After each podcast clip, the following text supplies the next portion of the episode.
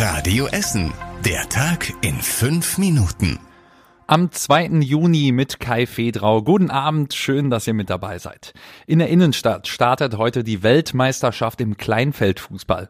Auf dem Kennedyplatz spielt zum Auftakt der Soccer-WM Deutschland gegen Zypern. Um 21 Uhr geht's los.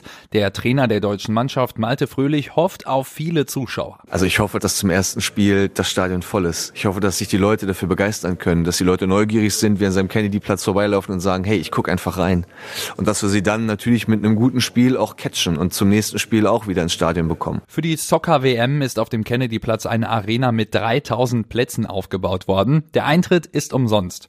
Schon gestern gab es da ein Fußballturnier. Da fand das erste Profi-Kleinfeld-Fußballturnier der Frauen statt. Die SGS Essen war der Ausrichter und ist Zweiter geworden. Am Wochenende könnte es auf den Straßen bei uns in Essen ein Verkehrschaos geben. Zwei wichtige Autobahnen werden in Essen gesperrt. Ab 21 Uhr gibt es eine Sperrung auf der A42. Eine Stunde später wird dann auch die A52 zum Teil gesperrt.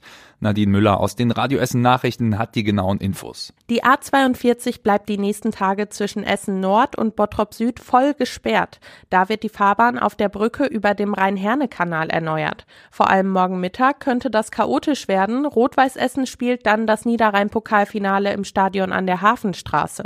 Fans müssen deshalb über die Essener Straße anreisen. Parallel gibt es Einschränkungen im Essener Süden. Ab 22 Uhr wird da die A52 in Richtung Düsseldorf Dorf zwischen Kettwig und dem Kreuz Breitscheid gesperrt. Die Infos zu den Umleitungen lest ihr auf radioessen.de.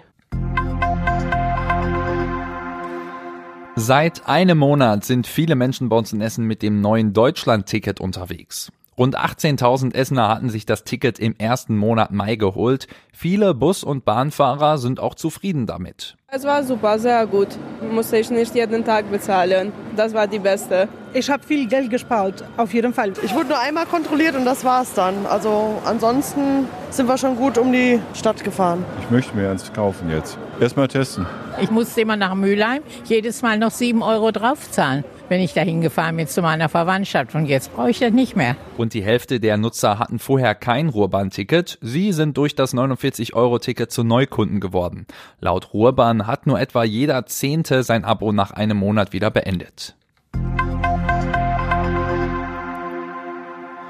In der Villa Hügel stehen bald besondere Kinoabende an. Die Krupp Stiftung macht im September einen Filmabend im Wohnzimmer der Familie Krupp. Anlass ist das 150-jährige Jubiläum der Villa Hügel.